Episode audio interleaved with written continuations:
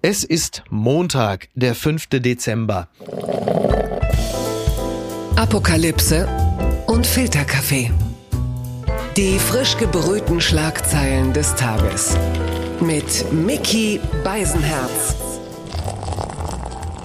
Einen wunderschönen Montagmorgen und herzlich willkommen zu Apokalypse und Filterkaffee, das News Omelette. Und heute blicken wir ein wenig auf die Schlagzeilenmeldung des Tages. Was ist wichtig? Was ist von Gesprächswert? Worüber lohnt es sich zu reden? Und sie ist wieder da, ein Mensch, den Sie hier schmerzlich vermisst haben. Die Frau vom Teletext, der weltgrößter News Junkie. Guten Morgen, Niki Asania. Guten Morgen, Micky. Guten Morgen, Niki. Niki, äh, es ist jetzt gerade an diesem Wochenende gefeiert worden. 30 Jahre SMS. Und wie hat sich der Short Message Service, was hat er in deinem Leben verändert? Dass ich panische Angst bekomme, wann immer mein Telefon klingelt. Ich habe mein Handy ja immer auf lautlos. Ja, ich auch. Aber es ist tatsächlich dieses Gefühl von, warum rufst du an? Schreib, schreib, Ja. schreib. Ja. Was aber nicht, ich Ja. weiß, dass es nicht gut ist, so zu empfinden. Ja. Und ist aber eigentlich ja eine eher äh, Millennial oder Gen Z Weltannahme, weil das ist ja, also wir, die wir ja nun schon auch ein Hauch älter sind, sind ja noch die Generation Festnetz eigentlich. Ja, ich merkte auch neulich mit Olli, wir schicken uns Sprachnachrichten Mhm. und dann sagt er irgendwann wirklich in der Sprachnachricht, machen wir das jetzt ernsthaft? Uns Sprachnachricht, Ja. warum rufst du nicht eben kurz an? Und dann wurde mir bewusst, es geht darum, die Kontrolle auch zu haben, Mhm. dass man jederzeit einfach dann auch verschwinden kann, Ja. Ohne jetzt Tschüss oder so zu sagen, während man beim Telefonieren und liebe Grüße an meine persische Familie, dass du dann noch tausend Sätze zur Mhm. richtig. Verabschiedung brauchst, so Ja. Gott sei mit dir und grüß die Familie und Ja. Mhm. es ist einfach never ending und mit Nachrichten ist es immer beschränkt auf das Wesentliche und Ja. dann kann man einfach abhauen. Na, und die Short Message, also die klassische SMS, die ist ja mittlerweile auch prozentual, hat sie ja stark abgenommen, was die Nutzung angeht, denn WhatsApp oder Telegram haben ja längst übernommen. Und bei mir ist es mittlerweile so, dass Menschen, die keinen WhatsApp-Account haben, sondern SMS schreiben, die SMS ist mittlerweile kurz vor dem handgeschriebenen Brief auf Büttenpapier, was die Wahrnehmung angeht. Das sind ja so the classic people, die noch eine klassische SMS schreiben. Das hat schon so einen, so einen leichten Geschmack von Tinte und Füllfederhalter, während die WhatsApp natürlich so weggerotzt ist mit so einer achtminütigen Sprachnachricht. Wobei der liebe Alexander Gorkov sagte ja gestern Abend noch so schlau, Wisst ihr noch auf den Handys damals, als es jetzt keine iPhones gab, Ja. wie auf einer Taste drei Buchstaben Das ist waren? richtig, auf Das Nokia heißt, 5110 und Genau, so. Ja. das, wenn man eine Nachricht, die damals ja auch nur 160 Zeichen Mhm. oder so hatte, da musste man ewig tippen, bis man ein Hallo raus Ja, hatte. Und wie leichter das heute geworden ist. Heute muss man nur aufpassen, die richtigen Emojis zu verschicken. Also äh, es tut mir leid, dein Vater ist gestorben und dann ein Lach Tränenlach-Smiley. Emoji. Das ist dann ja. Die Schlagzeile des Tages. Russen offenbar kriegsmüde, Ukraine sanktioniert Geistliche. Das berichtet die Zeit. Dem britischen Geheimdienst zufolge unterstützt nur noch ein Viertel der russischen Bevölkerung den Angriffskrieg. Die Ukraine sanktioniert orthodoxe Geistliche. Ja, nach Einschätzung des britischen Geheimdienstes ist die Zustimmung in der russischen Bevölkerung zum Angriffskrieg gegen die Ukraine gesunken. Dem täglichen Geheimdienst-Update des britischen Geheimdienstes zufolge kann der Kreml nur noch auf die Unterstützung von einem Viertel der Bevölkerung zählen. Das zeigen offenbar an die Öffentlichkeit gelangte Daten russischer Behörden. Zu Beginn des Krieges habe die Unterstützung demnach bei 80 Prozent gelegen. Ja, äh, das ist natürlich absolut überraschend. Also kaum, dass man mal über Monate hinweg keine entscheidenden Erfolge hat und plötzlich auch die eigenen Kinder aus der Mitte der russischen äh, Gesellschaft eingezogen werden, hat man plötzlich nicht mehr ganz so viel Lust auf den Krieg. Also warum das so ist, erscheint einem äh, in Anbetracht der aktuellen Nachrichtenlage ja gar nicht so äh, ungewöhnlich, aber trotzdem eine Zahl, die mich überrascht hat. Ja, ich habe, um ehrlich zu sein, diesen 80 Prozent von Anfang an nicht wirklich getraut. Ich Mhm. ja. hatte eher das Gefühl, es ist Angst, wenn du befragt wirst und dann sagst du natürlich, ja, ja, Klar. pro Putin, alles, alles wir.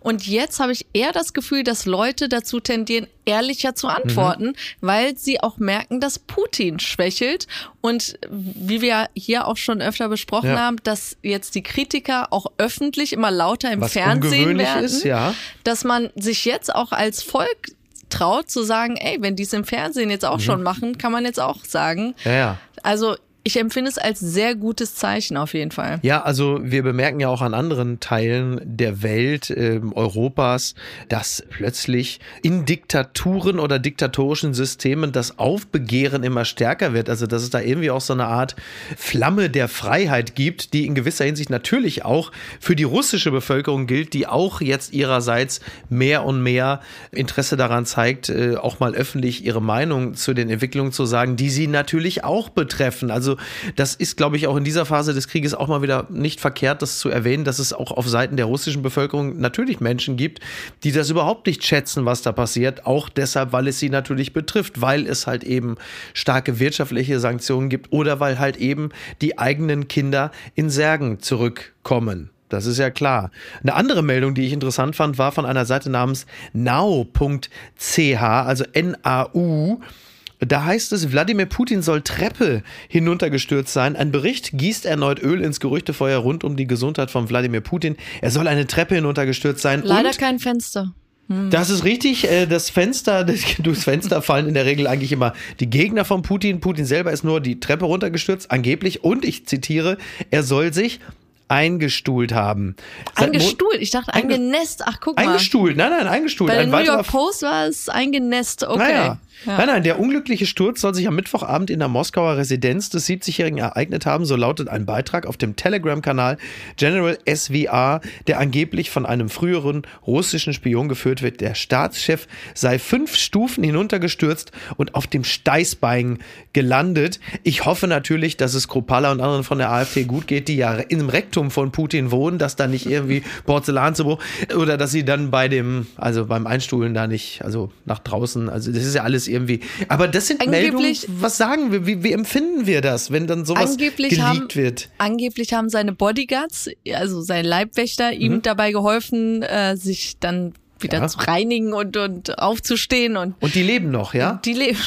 Und das Interessante dabei ist wirklich, was mir durch den Kopf ging, woher kommen diese Stories? Mhm. Also wie du schon sagst, ja. wer liegt sie? Ja. Und dann musste ich an Kim Jong-un denken mhm. aus Nordkorea, dass wenn du diesen Punkt schon erreicht hast, dass du was heißt nicht mehr ernst zu nehmen? Natürlich nimmt naja, aber schwach, ne? Du bist militärisch schwach und plötzlich. Und du wirst bizarr. Du mhm, wirst einfach ja. bizarr. Diese Geschichten um ja. dich herum werden bizarrer, sei es ja. bei Kim Jong-un mit plötzlich darf keiner mehr einen Ledermantel tragen, weil sein das Signature sein Look. Signature Piece ja, Shaft ist. in, den, in Nordkorea verboten. Genau, und dann werden die Leute da zusammengeknüppelt, mhm. die irgendwie eine Lederjacke tragen. Und das sind so Geschichten, wo man sich damals schon auch dachte, sind die wahr? Sie sind mhm. sehr amüsant und man kichert drüber, aber ist das vielleicht eher etwas, was ihn nicht mehr so als Boogeyman darstellt, ja. sondern uns über ihn lachen Naja, also es gibt natürlich äh, zunehmend auch Gerüchte, dass ihm auch äh, intern der Rückhalt fehlt und das, was wir gerade schon gesagt haben, dass auch es zunehmend Kritiker gibt, die ähm, auch im öffentlichen Fernsehen ihn kritisieren, aber auch zum Beispiel alles um Kadyrov herum, die ihn natürlich kritisch sehen, weil Putin da nicht mit der nötigen Brutalität agiert, was uns übrigens äh, ein bisschen überrascht, wenn wir darauf blicken. Da kommt eine Menge zusammen und ich glaube, genau in die Richtung geht das Ganze auch. Übrigens, dass Putin sich eingeschissen vergessen hat, dass er knietief in der Scheiße sitzt. Das ist in diesem Falle ja dann nicht nur bildlich zu sehen, sondern. Und übrigens, dann denkt man natürlich auch an seine vermeintliche Krebserkrankung, genau, von der da, ja darauf wird in diesem Artikel auch angespielt, dass es auch damit zu tun haben soll. Genau. Was ich interessant finde, ist, äh, wie gesagt, diese Seite nau.ch, die erscheint mir jetzt nicht wahnsinnig wie bitte? seriös, aber da gibt es auf dieser Seite auch interessant. Es gibt natürlich wie üblich auf solchen Seiten eine Umfrage. Da steht dann, glauben Sie, dass Putin krank ist? Und 62 Prozent schreiben, ja, das sieht man doch. Und 38 Prozent, nein, das sind nur Gerüchte, aber einfach diese. Ist das Antwort. nicht das Pendant zur Bildzeitung ja, in der Schweiz? Tag 24 oder sowas ja. in der Art, ja, ja. Oder, oder Kronenzeitung. Ja, irgendwie in die Richtung geht es. Aber die sind auch nicht die einzigen, die dieses äh, Gerücht aufgemacht haben. Andere Räuberpistolen haben das natürlich auch. Entzauberte Scheinriesen. Klinsmann möchte keinen Umbruch im DFB-Team. Das berichtet t-online.de nach dem enttäuschenden Vorrunden aus bei der WM diskutieren viele über Veränderungen beim DFB. Ex-Nationaltrainer Jürgen Klinsmann möchte keinen Umbruch. Der hat im Doppelpass Gerade eben war er gestern zugeschaltet und hat er gesagt, er sieht also keine Parallele zur Krisenlage im Vergleich zu seinem Amtsantritt nach dem EM-Desaster vor 18 Jahren. Zitat, jetzt alles über, beziehungsweise, ah, ah, ah, jetzt, ah, ah, ah, ah, ah, ah, alles über den Haufen zu werfen. Ah, ah, ah, ah. Ich weiß nicht, ob das das Richtige ist. 2004 war das eine ganz andere Situation. Damals war es wirklich nötig, einen kompletten Umbruch zu machen. Also er war live zugeschaltet im Doppelpass, äh, hat also da wichtigen Sendeplatz für Uli Hoeneß weggenommen, muss man einfach so sagen. Und ich empfinde es tatsächlich genauso. Also wenn einer sich mit Krise auskennt, dann ist Jürgen Klinsmann. Er war bis vor kurzem noch Hertha-Trainer. Also er weiß, was Trümmer, Truppen und deren Beurteilung angeht. Ist er nicht mittendrin einfach abgehauen? Ja, er macht gut. Ja, okay, euer Jürgen. Äh, äh.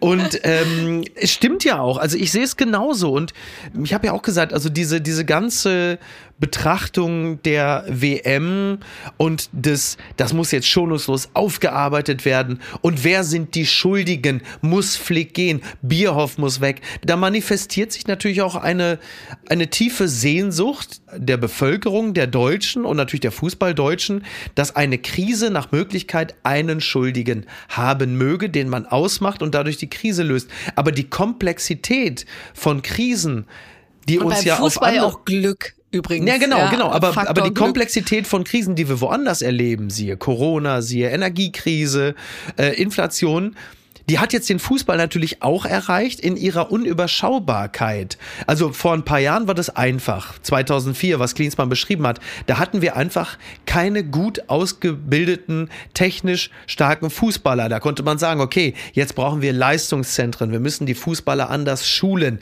wir brauchen auch gute Trainer das ist ja nicht das Problem der deutschen Nationalmannschaft. Die ist zwar individuell auf einigen Positionen nicht Weltklasse besetzt, hätte aber natürlich genauso wie 2002 die deutsche Nationalmannschaft in jedes Finale kommen können mit ein bisschen Glück, das du gerade angesprochen hast. Also musst du nicht alles komplett umkrempeln.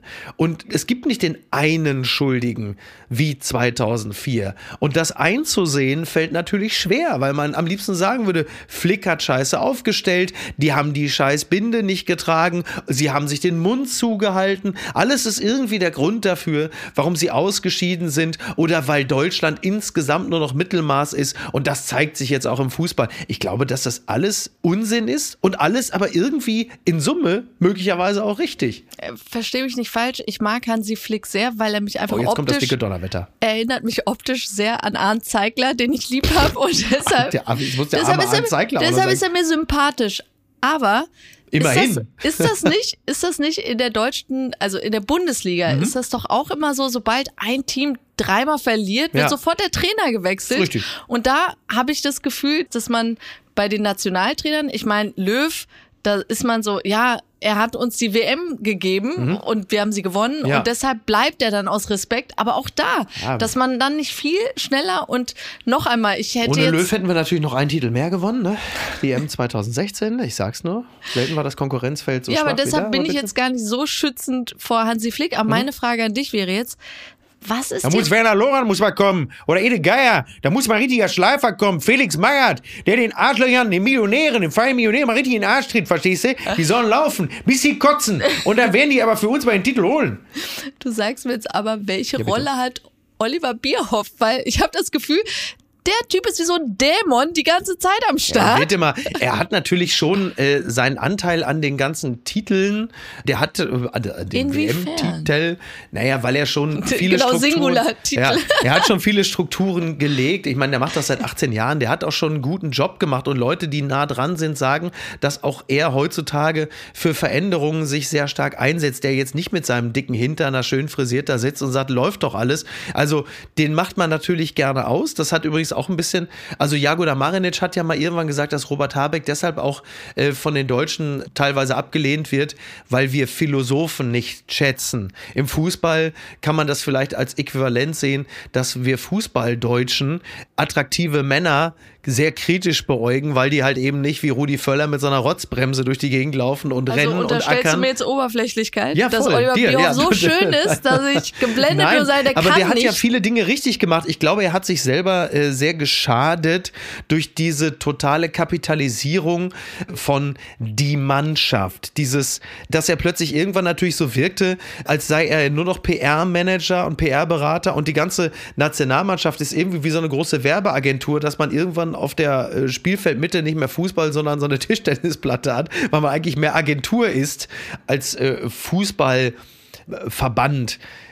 Ich glaube nicht, dass er derjenige ist, bei dem man da ansetzen muss. Weil bei den Spielern noch einmal keine Ahnung von Fußball, Ja. aber der Vorwurf, dass sie nicht gebrannt haben und dies und das, ich glaube wirklich, ein Sportler, der sein ganzes Leben darauf ausrichtet, bei einer WM zu spielen, ich würde jetzt allen unterstellen, die wollten es gewinnen, die hatten Lust drauf und also nach dem Japan-Spiel haben alle Mhm. Abgehasst auf dieses Spiel. ich habe gelacht. Also Und dann war das Spiel gegen Spanien. Ich war sofort verzaubert. Ja, du. Ich war ja sofort auch- wieder Teammannschaft. Ja. Holt das Ding. Und äh, ja, es tut mir wirklich für die Spieler Was- alle Ja, leid. ja. Die, die Spieler, die sich ja übrigens äh, sehr uneins waren vor dem Japan-Spiel, wie es äh, um deren Haltung gehen soll. Also da gab es ja so eine Grüppchenbildung. Und zwar die, waren die Grüppchen sehr quantitativ sehr unterschiedlich verteilt. Also du hattest die eine Gruppe um Manuel Neuer und Goretzka. Das war die Gruppe. Die ganze andere Gruppe um Rüdiger beispielsweise oder Gündogan, die haben gesagt, jetzt äh, wollen wir mal hier Fußball spielen und jetzt wollen wir gar nichts machen. Was übrigens aus der Perspektive eines Profifußballers, von dem ja immer erwartet wird, dass er sich zu 100 Prozent auf den Fußball konzentrieren solle, eine vielleicht nicht heldenhafte, aber durchaus ja professionelle Auffassung des Berufes ist. Und Leon Goretzka Neuer, die mündigen Profis haben gesagt, nein, wir wollen etwas machen, was wir natürlich gut finden und richtig. Am Ende kam aber dabei raus, dass man sich teilweise wohl ziemlich anblaffte und den Raum verließ und so, was jetzt einigermaßen neutral betrachtet für die Stimmung in der Mannschaft natürlich nicht positiv ist. Mhm. Das ist ja völlig klar. Übrigens, äh, Gündogan hat ja auch schon seine Erfahrung damit gemacht, was es bedeutet, als Fußballprofi äh, sich politisch zu bekennen. Äh, Stichwort Erdogan und Trikot. Aber das nur mal. Aber übrigens, auch da muss ich sagen, also unabhängig davon, dass ich Goretzka einfach toll finde, ja, liebe Grüße. alle haben sich lustig gemacht oder auch diese Meme-Kultur, die ja dann Ja. losging mit diesem Bild. Ja. Und trotzdem bleibe ich dabei. Sie haben als einziges Team überhaupt was gemacht. Ja, ja, Es war absolut. besser als gar nichts. Ja, Also ja. in dem Fall denke ich mir so Respekt und ja. äh, ja, absolut. Ist eine nette Geste, aber es ist natürlich trotzdem, wie wir das ja hier schon mehrfach besprochen haben, wenn du da antrittst und wenn der DFB entscheidet, du trittst da an, dann kannst du dir eigentlich jedes Zeichen sparen. Das habe ich ja schon gesagt. Das ist ja wie der Veggie Burger bei McDonalds, wo du halt einfach sagst, das ist nett, aber ist das sehr System. lecker übrigens. Die gute Tat des Tages. Sittenpolizei im Iran aufgelöst. Doch Kritiker reagieren verhalten, das berichtet der Fokus. Die Sittenpolizei im Iran wurde aufgelöst nach Angaben des Generalstaatsanwalts. Dennoch würde sich die Justizbehörde mit den Zitat gesellschaftlichen Herausforderungen auseinandersetzen. Kritiker reagieren verhalten auf die Auflösung und fordern die Aufhebung des Kopftuchzwangs für Frauen. An dieser Stelle ist es ja auch so, dass der FDP-Generalsekretär Bijanjir Sarai die Auflösung der iranischen Sittenpolizei als Ablenkungsmanöver der Staatsführung in Teheran bezeichnet hat. Und wir, die wir zwischenzeitlich kurz gejubelt haben und gesagt haben, aha, da knickt ja wohl jetzt mal das Regime ein, beurteilen die Situation jetzt wie? Ja, das ist ja an sich so dieses niedrigste im ganzen Militärapparat im Iran. Das sind wirklich diese Assis, die jedem, der da einfach durch die Stadt spaziert, sofort darauf hinweisen, hey, trag dein Kopftuch richtig. Also dann wirklich mit so einem Stock da so jemanden ein bisschen Die anstupsen. Sittenpolizei. Genau, ja, die wir wollen doch nicht vergessen, das sind ja diejenigen, die Massa Amini äh, zu Tode geprügelt haben. Genau, damit fing das alles ja an. Aber an sich, wie du schon sagtest, mein erstes Gefühl war, diese Penner werden jetzt zumindest von der Regierung keinen Rückhalt mehr haben. Du musst dir vorstellen, die ganze Zeit knüppeln sie diese Leute auf der Straße nieder Ja. und wissen, wir haben die Regierung im Rücken. Und plötzlich sagt die Regierung, ja, wird aufgelöst. Ja, ja. Und jetzt werden sie alle abhauen müssen, weil mhm. jeder weiß, wer sie sind und die Nachbarn. Ja. Also dieses Gefühl war im ersten Moment lauft, lauft. Ja, und das war genau. ein schönes Gefühl. Aber beim zweiten Hinsehen wurde dir erstens bewusst, wer hat das gesagt? Der ja. Generalstaatsanwalt. Das muss natürlich durchs Parlament und alles gehen. Das heißt, es ist nichts Offizielles und es wirkt wirklich jetzt einfach nur als Beruhigung. Mhm. So, wir geben euch etwas, aber auch noch nicht mal das offiziell. Ja, die Frage ist, ist es eine Beruhigung an die eigene Bevölkerung oder an wen ist dieses Signal gerichtet? An alle tatsächlich. Natürlich kam dieser Move jetzt mhm. erst, nachdem in Genf die UN-Generalversammlung mhm. da sehr knapp entschieden hat, wir werden das überprüfen, ja. was da für Menschenrechtsverletzungen stattfinden. Mhm. Aber auch das wusste man ja. Ganz ehrlich, großartig wird diese Resolution auch zu nichts führen, weil du hast ja. da keine Handhabe. Allein die Tatsache, dass unsere Reporter alle hier aus Istanbul mhm. berichten mhm. über Teheran oder über den Iran, da weißt du, ja, wenn ihr nichts zu verbergen habt, dann lasst diese Leute ins Land direkt berichten. Und naja, nicht Nathalie Amiri hat, glaube ich, schon 2015 äh, nach fünf Jahren gesagt, äh, das wird mir ja langsam zu heikel. Ja. Äh, ich muss hier los. Und da war Raisi noch nicht mal an der Macht. Genau, der Schlechte. Ja. Und das Interessante ist, als ich mit meiner Mutter darüber mhm. sprach, hat sie gesagt, die im Iran wissen davon gar nichts. Ja. Also diese Meldung tatsächlich wirkt dann im ersten Moment eher fürs Ausland, mhm. aber sogar wenn es jetzt durch das eigene Land auch sickert. Das hat ja man vor. Wird. Auch ja. mit dem Kopftuchzwang wollen mhm. sie ja auch Lockerungen einbringen. Ja. Aber es ist jetzt zu spät. Es gibt kein Zurück mehr. Mhm. Und ich hoffe auch wirklich und ich weiß auch, sie werden sich nicht mit diesem Bullshit zufrieden geben. Ja. Nicht nur, weil sie der Regierung eh nicht trauen und das für leere Worte halten, ja. sondern ich Spüren Sie Ihre Macht jetzt? Merken Sie, also weil das Regime bewegt sich ja, nenn es wie du willst, aber sie bewegen sich ja spürbar auf die Demonstranten, Demonstrantinnen vor allem zu. Also da, da passiert ja was. Also ich die hoffe, totale Verhärtung scheint ja aufgelöst zu sein. Ähnlich wie wir ja in China jetzt auch merken durch die Proteste, dass die strenge Zero-Covid-Politik plötzlich auch aufgeweicht wird. Und also ich bin mir sicher, hätte der Iran das direkt nach dem Mord auf Masa Gina Amini gemacht, mhm hätten sie Zugeständnisse gemacht, ja. dann wären die Leute ruhiger gewesen. Mhm. Dann hätte es diese Aufstände nicht gegeben. Aber zum jetzigen mhm. Zeitpunkt das anzubieten, es ist zu spät. Freiheit als Superspreading-Event? ja, und, und China übrigens an der Stelle, diese Diktatoren, diese Autokratie ist viel intelligenter in dem Sinne, als dass sie bei den Aufständen jetzt sofort reagiert haben und mit ihrer Zero-Covid-Strategie runtergefahren sind, ein bisschen Lockerungen mhm. jetzt gegeben haben, um dem direkt Einhalt zu gebieten. Ist aber natürlich auch eine unterschiedliche Staatsform dahingehend, als viele Chinesen, Chinesinnen bislang eigentlich relativ zufrieden waren aufgrund des steigenden Wohlstandes. Und man hat selten gehört, dass sie jetzt totunglücklich wären in dieser Autokratie. Und jetzt natürlich durch die Zero-Covid-Politik, die seit mehreren seit Hunderten von Tagen, vor allen Dingen Shanghai, sie jetzt natürlich so massiv einschränkt, dass die Unzufriedenheit extrem groß geworden ist, während im Iran die Situation ja so ist, dass die nicht nur individuell empfundene, sondern faktisch vorhandene Unfreiheit ja schon über Jahrzehnte geht und sich da natürlich jetzt Bahn bricht.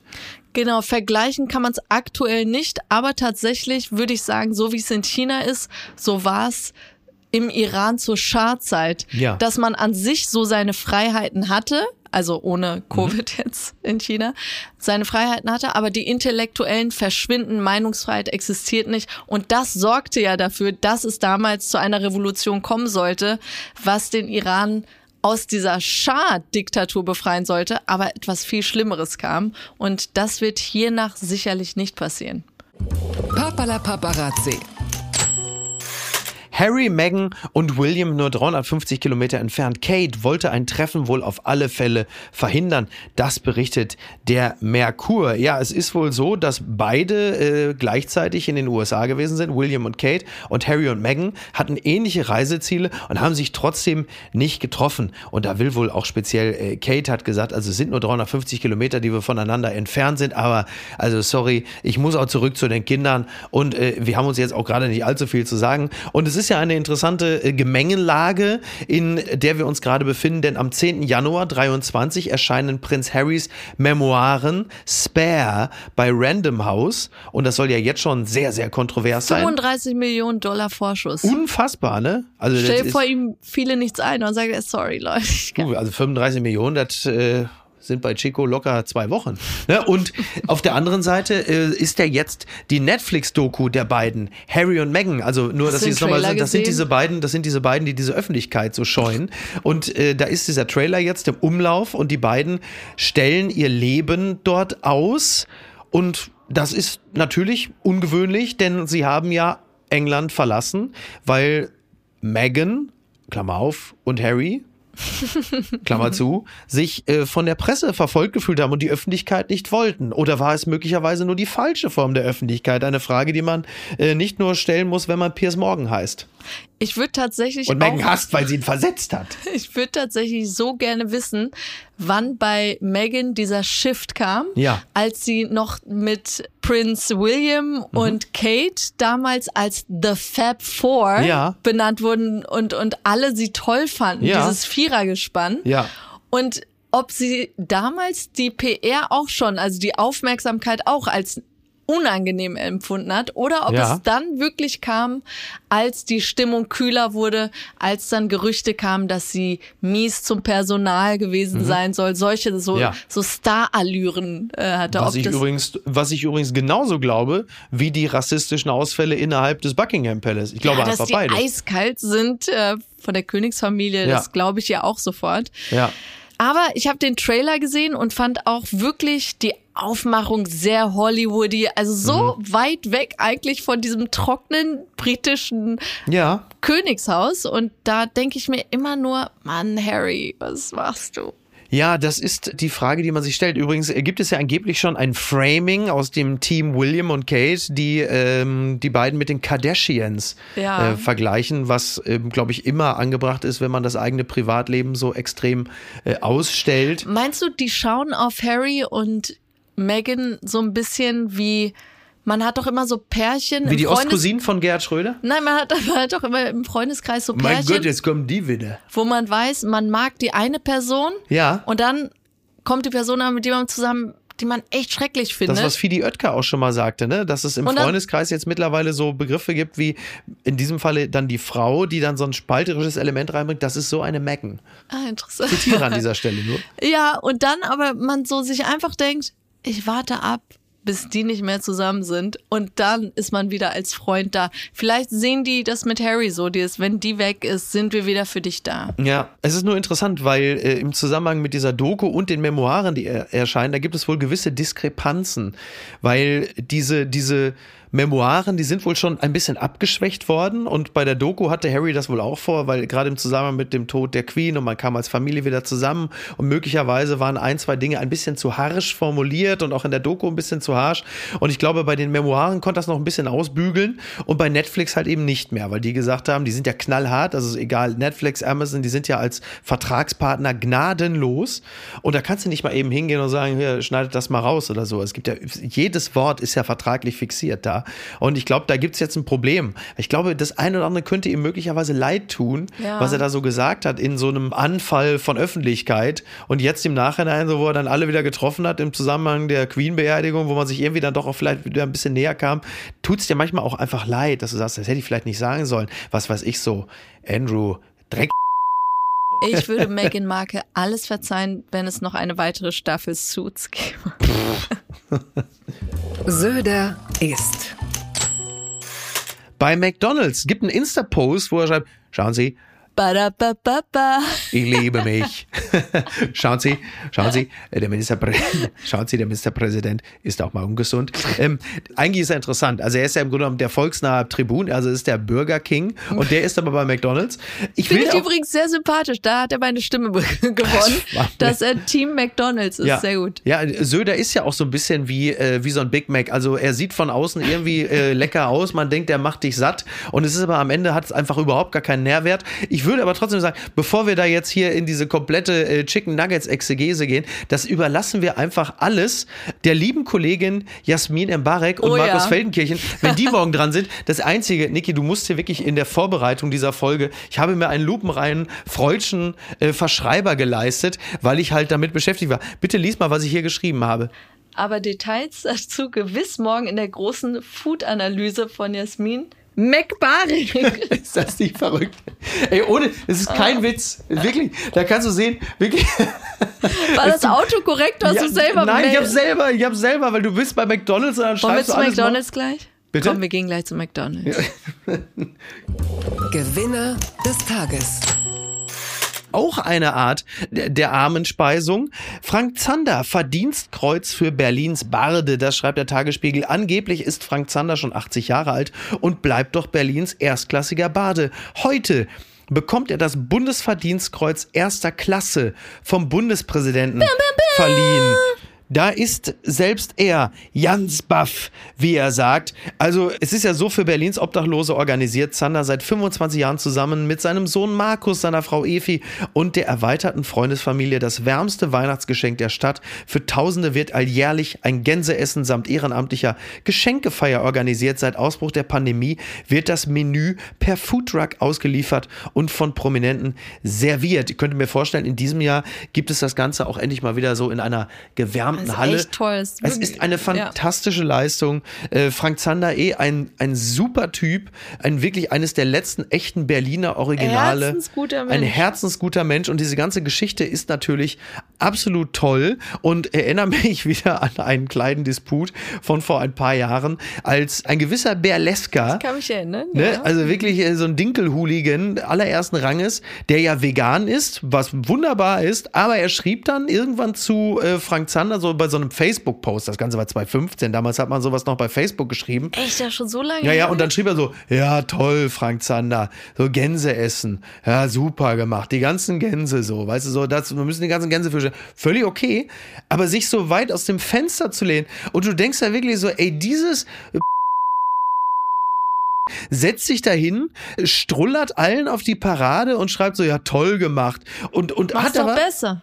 Ja, und er hatte dann natürlich nichts Alternatives anzubieten. Er hat dann ja, es gibt ja auch vegane Alternativen, wo du sagst, ja, ist ja gut. Und natürlich würden Obdachlose auch eine vegane Alternative wählen. Kein Obdachloser und auch andere Menschen würden ja nicht automatisch sagen, nee, da gehe ich da nicht hin. Darum geht's ja gar nicht. Aber, und das finde ich so eklatant, er hat ja seitdem er öffentlich da rumgestrullt hat, nichts auf die Beine gestellt. Es gab keine Alternative. Er hat natürlich, weil dann es auch öffentlichen Gegenwind gab, ja, ich mache da auch mal eine, eine Alternative. Stimmt, er wollte sowas Ja, wo ist denn das ja. bitte? Wo ist denn die? Wo ist denn das Obdachlosenessen von Berleska? Geld hat er ja genug. Also bitte, ist ja noch nicht rum der Winter. Also Mach was. bitte, mach was, ne? Loslegen. Gerne auch ab morgen. Und äh, Frank Zander gratuliere ich eigentlich im Sinne der äh, guten alten Frank Zander Glückwunsch-CDs. Hallo, lieber Frank! Alles Gute zum 80. Geburtstag. Und nochmal ganz herzlichen Glückwunsch zum Bundesverdienstkreuz erster Klasse. Das ist ja wohl der absolute Knaller. Also an dieser Stelle auch wärmste Glückwünsche. Gewinner des Tages. So viele Marken Chico im Shopping waren. Das schreibt die Bild. Die Karte glüht. Lotto-Millionär bummelt durch Berlin. Für diese Reise ließ Lotto-Millionär Chico den neuen Ferrari in der Garage in Papas Mercedes S-Klasse. Ging es in Papas Mercedes S-Klasse? Also hat er ihm schon eine geschenkt. Ging es auf Einladung vom Bild nach Berlin. Der war noch nie in der Hauptstadt und äh, ja, er ist auf Shoppingtour gewesen. Ist ja War klar. auch so enttäuscht vom Brandenburger Tor. das ist mir nicht bekannt. Finde ich aber irgendwie, finde ich irgendwie faszinierend. Also klar, natürlich logisch, dass die Bildzeitung sich natürlich jetzt richtig andockt. Sie hatten ja schon vor ein paar Tagen ja auch mal irgendwann shoppen Sie den Chico-Look. Das weiß ich ja. Aber ich- es klingt doch gut. Ich lese alles über Chico. ja, absolut, absolut. Er war in der Hauptstadt äh, in einem Vier-Sterne-Hotel und also dann war Chico oben im Journalistenclub in der 19. Etage des Axel Springer Hauses, blickte auf die Großstadt und sagte, Wahnsinn, das ist einfach nur Wahnsinn. In Paternoster geht es zum Bild TV. Also ist das der berühmte Fahrstuhl, der Bild, der auch mit dir wieder nach unten fährt? also er war natürlich total begeistert. Bild hat ihn eingeladen. Ist logisch, dass die Bildzeitung das natürlich macht. Und er hat halt einfach wahnsinnig viel äh, Geld rausgeballert, Selfies gemacht, war total begeistert, weil ganz viele Berliner ihn gesehen haben. Und dann war es halt so, dass er nochmal schön einkaufen gegangen ist. Und zwar war er wohl im KDW, Weihnachtsbeleuchtung, Leuchtreklamen, Prada, Gucci, Versace, Rolex. Der Neureichgast staunt. So viele Marken. Ich brauche noch Schuhe und Mäntel. Eine halbe Stunde später verlässt Chico mit vier riesigen Einkaufstaschen Balenciaga das Kau hat er denn nichts davon Glaubst, glaubst du, er will die Sachen selbst kaufen oder fühlt sich von den Kameras unter Druck gesetzt, ausgeben zu müssen, weil die ihn begleiten und er jetzt so auf dicke Hose machen will? Dass sie ihn wahrscheinlich in den Ruin treiben, weil sie ihn begleiten. Ja, aber anders ähm, als die Geissens, die irgendwann gesagt haben, pass mal auf, RTL 2, wenn ihr wollt, dass ihr weiter uns, uns zahlt ihr uns die ganze Scheiße. Können noch schöne Jetski zahlen, Helikopter kamen. Wir nehmen ja nochmal die zwei Passagiere, RTL 2 zahlt. Vor ein paar Tagen lief ja so eine eine Art Doku ja. über Jeremy Fragrance. Ja, auf, fantastisch. Äh, Hat aber kaum jemand geguckt. Ah, echt war? Ja, ich ich fand es wirklich für einen Moment sehr unterhaltsam, weil ich mir dachte, du hörst auch keinen Interviewer, wie er ihm ja. Fragen stellt oder so. Der Typ erzählt einfach von sich so unterhaltsam, von ja. den banalsten Sachen, aber es ist dann wirklich sehr unterhaltsam gewesen. Und so empfinde ich auch Chico, dass du einfach eine Kamera hinhältst und er als eine ja, ja. Person, er braucht noch nicht mal eine Carmen Geist oder so als Ping-Pong-Partner, sondern er ja, erzählt von sich genau. und seine Ich-Show. Und die ist so unterhaltsam Absolut. und so gut und du denkst dir, mehr davon. Total. Jetzt ist natürlich nur, wo Chico die Millionen rausballert. äh, ich gehe fest davon aus, dass diverse Verantwortliche von Hertha BSC die ganze Zeit irgendwo so großflächig um ihn rumgestreunt sind, weil sie ihn dazu kriegen wollten, einfach äh, der neue Mäzen der Hertha zu werden. Äh, ja, ansonsten äh, fantastisch. Also wir freuen uns für ihn und ich will auch so viel Geld wie er. Ich denke, wir werden ihn morgen in Hamburg begegnen. Eins noch zum Schluss. Äh, DJ Khaled hat ein Geschenk bekommen vom Rapper Drake und zwar Toilettensitze, also Luxus-Toilettensitze mit der sogenannten Tornado-Spülung. DJ Khaled zeigte am Samstag auf Instagram seine neuen Toto-Toiletten, eine hochwertige Marke japanischer Bidet-Toiletten, die ihm der Rapper selbst geschenkt hatte. Äh, DJ Khaled sagte, mein Bruder Drake hat mir und meiner Familie gerade vier große Toilettenschüsseln gekauft. Das hier ist eine Toto-Toilettenschüssel. Auch das wäre ja was für Chico. Also erst Lotto, dann Toto. Macht ja total Sinn eigentlich, oder? Es klingt super ja. absurd, Toilette, aber jeder, der mal in Japan war und ja. diese Toiletten von Toto ja. benutzt hat, mit diesen automatischen Sitzwärmern, mit einem integrierten BD, es, ist, die, ne? es ist wundervoll. Aber die sind unfassbar teuer. Bei Harris haben Olli Polak und ich goldene Toiletten gesehen. Von Toto? Waren sie von Toto? Nein, sie waren nicht von Toto, einfach nur Gold, aber einfach komplett Gold, wo du sagst, toll. Das, das ist, ja irgendwo Trump wie so eine Art. Das hat ja ein bisschen was von Damien Hirst, einfach so. Ist ja auch wie so eine Art Kunstinstallation. Aber generell, was die mit ihrer Kohle machen, ich meine, Drake hat sich gerade so eine Art Phantasialand gekauft ja. und, und sie Luna wieder. Park, ne? Diesen, genau, ja. irgendeinen älteren Park wiederbelebt. André Heller hatte das da damals gemacht in Hamburg. Das war so ein Park, wo man im Grunde genommen also Kunst und eine Form von Vergnügungspark zusammenführen wollte mit Themenpark, also wie so eine Art Themenpark mit Basquiat und äh, Keith Haring und so, also so Kunstverzierung. Also nicht, dass du wie äh, auf der Kirmes den Breakdancer hast, wo dann oben irgendwie, hallo Leute, so ein schlecht, so ein schlecht äh, geairbrushter Dieter Bohlen, der aber mittlerweile echter aussieht als der echte Dieter Bohlen oder Atze Schröder oben drauf hast, sondern halt einfach dann ein Gemälde von Keith Haring und Basquiat und und so. Und das als Themenpark. Und da hat Drake, glaube ich, 100 Millionen investiert. 100 so. Millionen, genau. Ja. Aber der Gewinner dieser reichen Stars ist für mich immer noch Akon. Ja. Wer ihn noch kennt. Stimmt. Der hat im Senegal mhm. hat er eine Stadt namens Akon City geplant, was äh, so touristisch sein soll, ökologisch und nachhaltig, wie bei Wikipedia steht, und seine eigene Kryptowährung hat namens A-Coin. Fand ich sehr gut. Ja. Aber äh, liebe Grüße an meine Freundin Bena, die sagt, das ist alles ein Scam. Mhm. Damit wollen sie einfach nur steuern oder Geldwäscherei betreiben ja. oder ja. wie auch immer. Mutmaßlich.